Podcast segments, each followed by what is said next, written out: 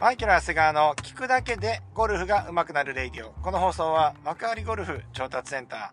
ー、アークゴルフの提供でお送りいたします。すいません。えっ、ー、と、毎朝6時から聞いてくださってる方、あの、配信が遅れまして申し訳ございません。えー、私もですね、いろいろですね、ありましてですね、まあ、これはですね、仕事関係あの、プライベートな事情でですね、えー、ちょっとこう、配信が遅れてるというような状況でございます。申し訳ございません。えー、まあ今日はですね、本当はね、あのー、話したいことをね、用意してたんですけれども、まあそちらはですね、また来週に回しまして、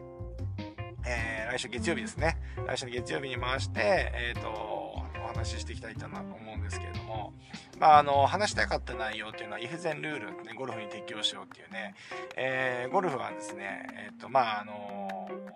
その場に行ってから考えているようじゃダメなんですよね。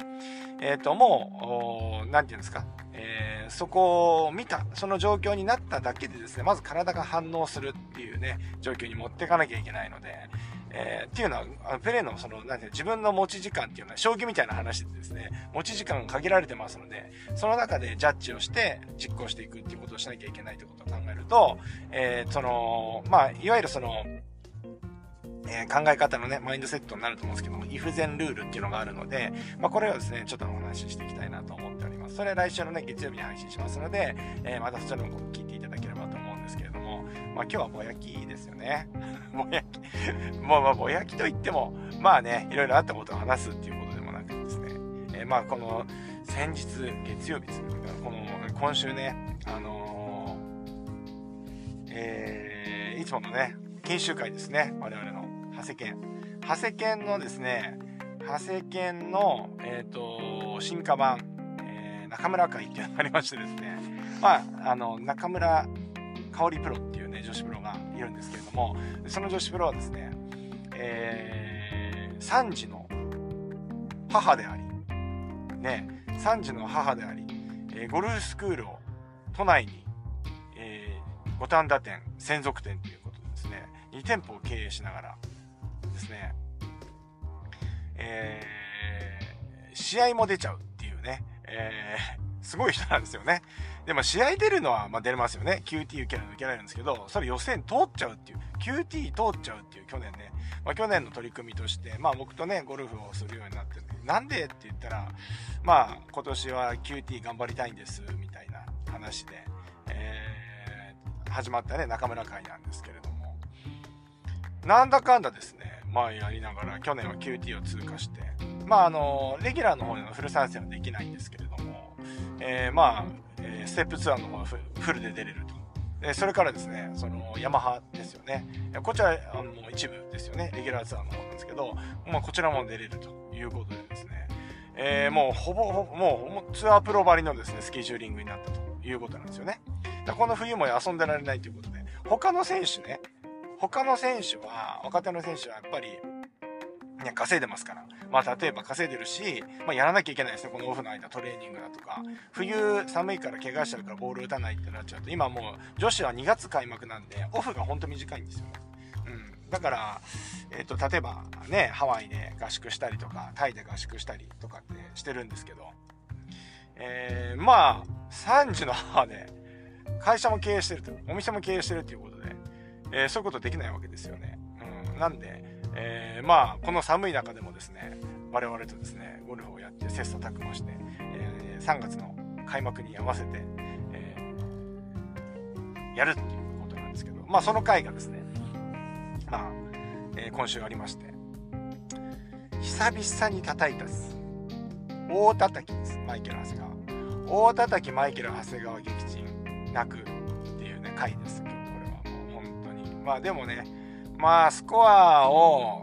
だた叩いちゃったんで、もう何言っても言い訳になるから言いたくないんですけど、もうほんとね、皆さん注意してほしいなっていうことがね、あります。まあ去年のね、えー、最後の打ち納め、以来初だったんですけど、打ち始めだったんですけども、コースのね、いい締めくくりだったんですよね。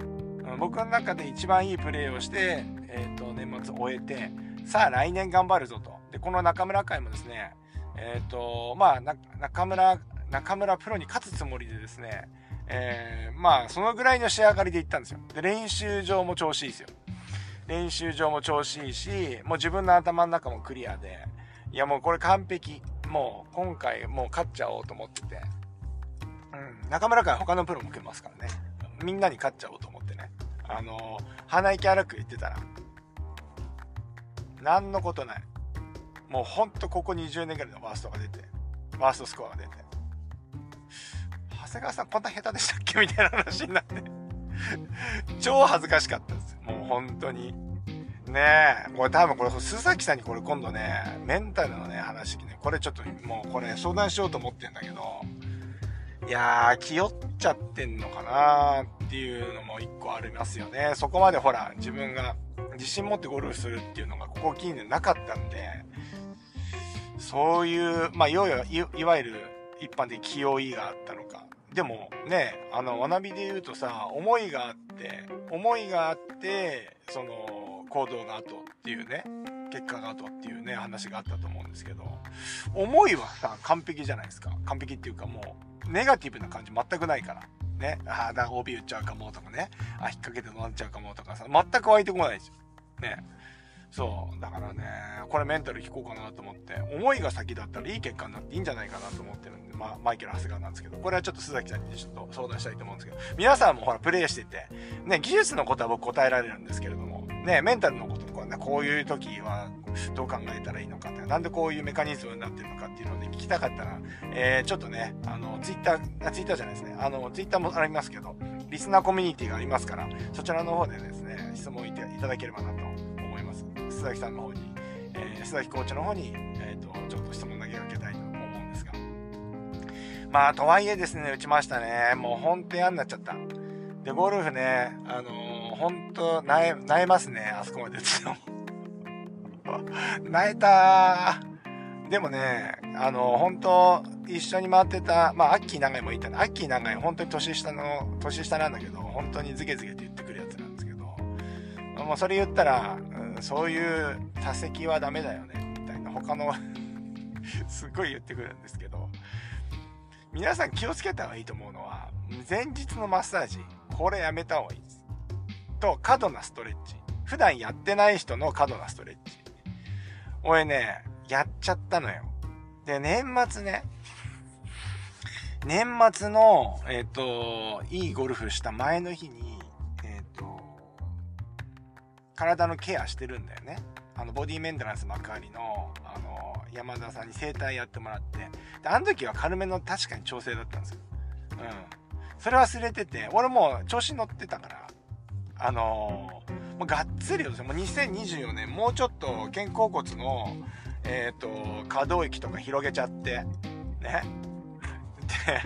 で、広げちゃって、もっといいゴルフしてやろうと思ってたんで、いや、もう明日ゴルフだけど、もう全然落としちゃっていいって言って、あのー、完全に肩甲骨剥がしみたいなことを、ね、もうゴリッゴリに外してもらって、あのー、やったんですよ。でストレッチも入れてもらって。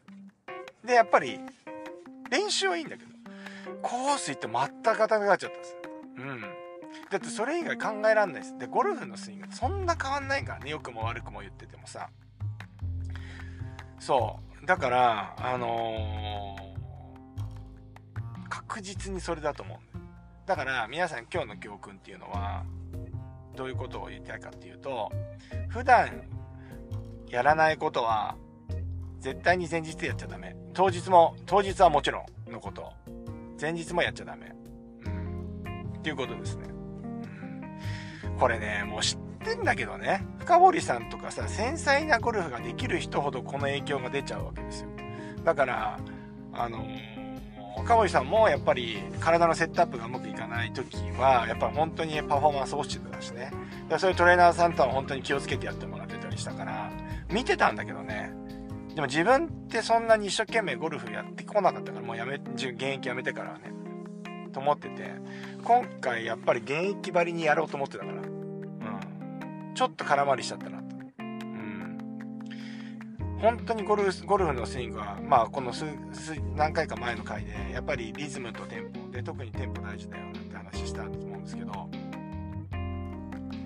やっぱりちょっとでも可動域が広がるとそのテンポってずれるじゃないあでずれるじゃないですか。うん。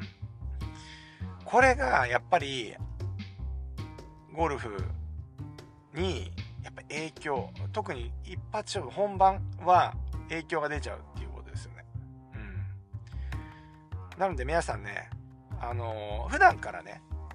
普段じゃ定期的にマッサージをまあ例えば毎週受けてるとかね、えー、毎日ストレッチは欠かしませんっていう人はまあ逆にそれ通りやった方がいいと思うんです。で逆にやらないとうん、いつもよりも体硬くなっちゃったりすると思うので、それはそれで合わなくなると思うんですけど、普段やってない人が、明日ゴルフだからちょっとストレッチしてから寝ようとか、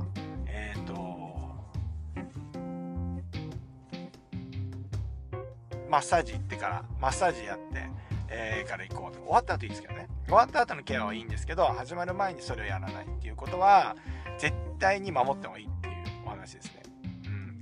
ぼやきと情報共有です。はい。そんなわけで、今日はこういう話をしてきたんですけど、マジでへこんだよ。うん、もう皆さん気持ちも、皆さんがね、多分もうスコア打っちゃったというの気持ち分か分かったっすね。なんかあの、最近自分のゴルフはですね、まあでも最近こう2、3年は一生懸命やるけど、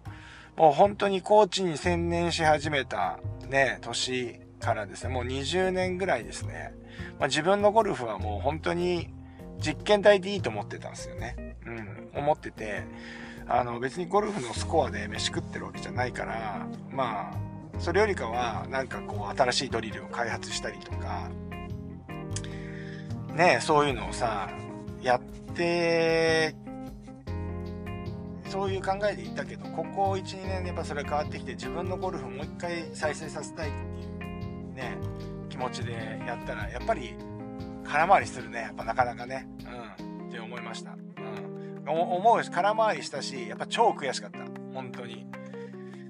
いやー、もうさすがに悔しかったですね。本当。まあ、ということでですね、今日も京都で、えー、お話ししてきましたけど、まあちょっと雑談会に近かったんですけど、まあ、こう、ラウンドの前の日、前の日は、あのー、特別なことをしちゃダメだよっていう回になりました。はいまあ、そんなわけですね、来週は月曜日。まあ、土日はね、僕やりませんので、えー、来週は、イフゼンルール、ゴルフのイフゼンルールを定めようっていう話をしていきたいと思います。まあ、これをやることによって、まあ、今回、僕が陥ったことですよね。うん。普段やらないようなことじゃなくて、ルーティンワーク、しっかり決まった決め事をしっかりやって、で、それが体が反応してやっていくっていうことを、話をしていきたいと思います。これやればですね、えー、平均スコア上がること間違いなしだと思いますので、えー、また来週もですね、引き続きこのレイディを、あのー、参考にしていただければと思います。そんなわけで今日もいってらっしゃい。